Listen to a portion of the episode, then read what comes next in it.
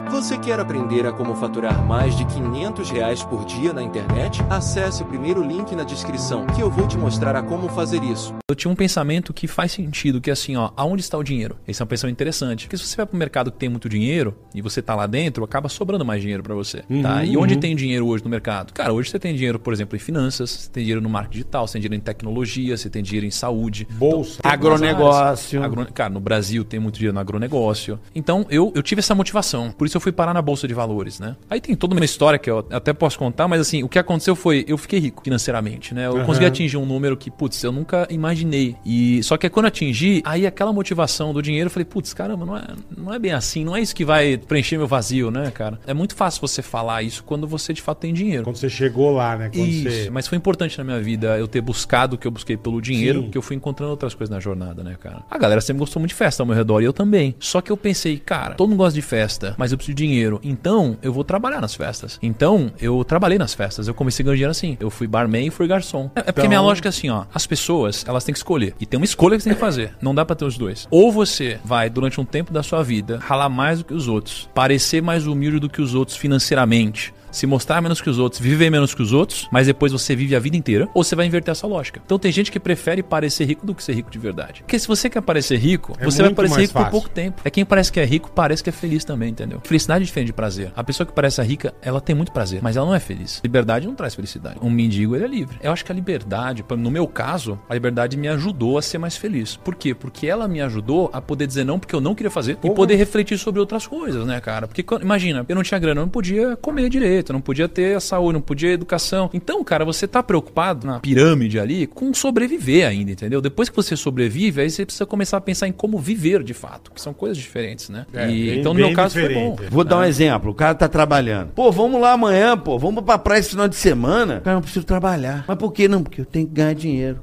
Se o cara tem dinheiro e tem a liberdade, tá bom, esse final de semana eu vou porque eu tenho a liberdade. Eu tô tranquilo, eu posso ir. Tem cara que não, porque ele trabalha num lugar e tem uma agenda pra cumprir e ele não Sim. tem a liberdade. É, tem gente que tem muita grana e não é livre também. então, Sim, assim, também é uma questão de escolha. Tem gente que, cara, Perfeito. tem uma liberdade, pô, posso fazer o que eu quiser aqui, mas eu A também não sou hora que feliz. eu quiser. Cara, eu conheço um monte de bilionário que não é feliz. Conheço um monte de gente famosa que não é feliz. A maioria que eu conheço que é famosa tem depressão. Então, assim, é, é muito louco esse É negócio da muito busca louco. pela É felicidade. muito louco. Na minha época, aos 18 anos, não tinha muito parâmetro. Você não tinha um monte de Thiago na internet te mostrando o que era um investimento. Perfeito. Então, o meu parâmetro era nos filmes de Hollywood, né? Aí você vê um filme de Hollywood, o cara vai investir na bolsa e ele transforma 5 mil em 1 milhão. Só que na realidade não é bem assim. E aí eu achei que isso ia acontecer, ia ficar muito rico. Mas você foi com a cara e com a coragem sem ninguém te... te... Sem ninguém. Eu lembro que, poxa, eu abri conta, né? Em uma corretora, fui lá, investi no home broker. Aí eu quebrei uma semana. Vocês têm parâmetros. Vocês, vocês sabem que, pô, dá pra ganhar 1%, perder 1%, não sei o que lá. Pra mim, investir era render 10% e cair 5%. Né? Assim, era diferente. E aí eu lembro que eu comprei uma ação, e era ação de Petrobras. E aí tinham opções de Petrobras, que eu não sabia o que eram na época. Quando uma ação subia 1%, uma opção subia 10, 20, 50, 100%. Eu falava, cara, eu quero isso. Aí você faz uma coisa, você é um moleque, você é idiota, e você pensa, cara, se eu investir 5 mil e ele subir 100%, no outro dia eu já ganhei mais 5. Aí você fala, então se ele subir durante 10 dias consecutivos, eu Pô, tô. eu tô bem pra Caraca, caralho, entendeu? é. E aí você só acha que vai subir. Que acho que é um dos grandes erros das pessoas. Ah, eu fiz isso, quebrei. Então, eu acho que esse momento foi importante pra mim. Algumas coisas que, acon- que acontecem nossa vida, elas acontecem pra te machucar hoje, menos do que te machucaria amanhã. Foi muito melhor eu errar naquela época do que errar hoje o patrimônio que a gente construiu. Perfeito. Então tem muitos problemas que a gente olha que a gente tá passando, a gente fala, cara, que problema gigante. Mas na verdade é um problema pequeno, perto do que viria a ser lá na frente. E só que eu me culpei nesse caso. Eu fiquei com raiva de mim, assim. Eu fiquei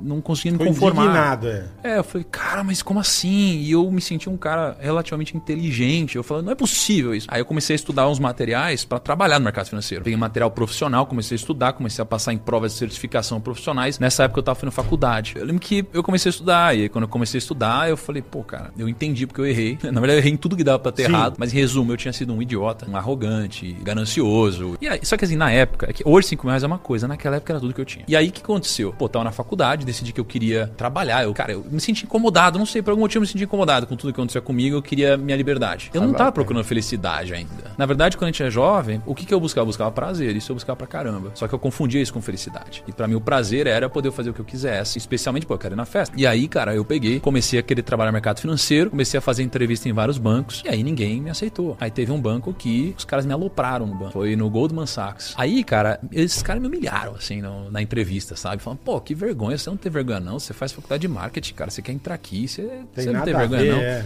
Só que nessa época eu já tava muito incomodado. Então eu tava trabalhando de barman, de garçom. Assim, eu fazia faculdade. A minha faculdade era até as quatro da tarde. Aí aconteceu. Começou meio que a ruir as coisas, assim, em casa, sabe? Porque meus pais eram muito bons de fazer negócio, de ganhar dinheiro. Só que, cara, a gente gastava muito. E aqui foi um grande erro que a minha família cometeu. Que a gente, poxa, meus pais queriam agradar a gente. E aí eles quiseram realizar vários sonhos nossos. A gente se mudar pra um lugar mais legal e tal. E aí com o tempo a casa caiu. E aí, poxa, a gente vendeu carro, vendeu não sei o que lá. Aí eu comecei a trabalhar de madrugada, de final de semana. Era bizarro, assim. Eu dormia às vezes três horas da manhã, né? Porque eu fechava o Outback, por exemplo, era garçom no Outback, e balada e tal. E nisso, poxa, o banco de investimentos, os caras me negaram, eu fiquei puto, já aí não conseguia mais pagar a faculdade, eh, maluquice. Falei, quer saber, eu vou empreender. Aí, na época, né, tem uma profissão que chamava agente autônomo de investimentos, tá? Eu virei um agente autônomo na época. Aí eu comecei a ir atrás de clientes, pra eu ajudar eles a investirem, né, de fato. Só que, cara, eu era um moleque, então ninguém confiava Pra em mim, eu era um menino. né? exatamente. E eu mesmo tava aprendendo, né? E aí, poxa, o meu primeiro ano eu ganhei mais ou menos 230 reais por mês, assim. Era muito pouco. Então eu precisei continuar trabalhando de barman, garçom, durante uns 3, 4 anos ainda, né? E aí eu fui crescendo. Aí, poxa, passou 7 anos, a vida mudou, eu já tinha aprendido Depois a de empreender. sete anos. Assim, nunca tinha trabalhado na internet, nunca tinha feito nada na internet ainda. As pessoas acham que eu enriqueci, eu ganhei dinheiro na internet. Por mais que eu tenha ganho na internet, eu atingi minha liberdade antes disso, né? Foi por isso que entrei na internet, na verdade. Aham. Porque eu tinha atingido minha liberdade, né?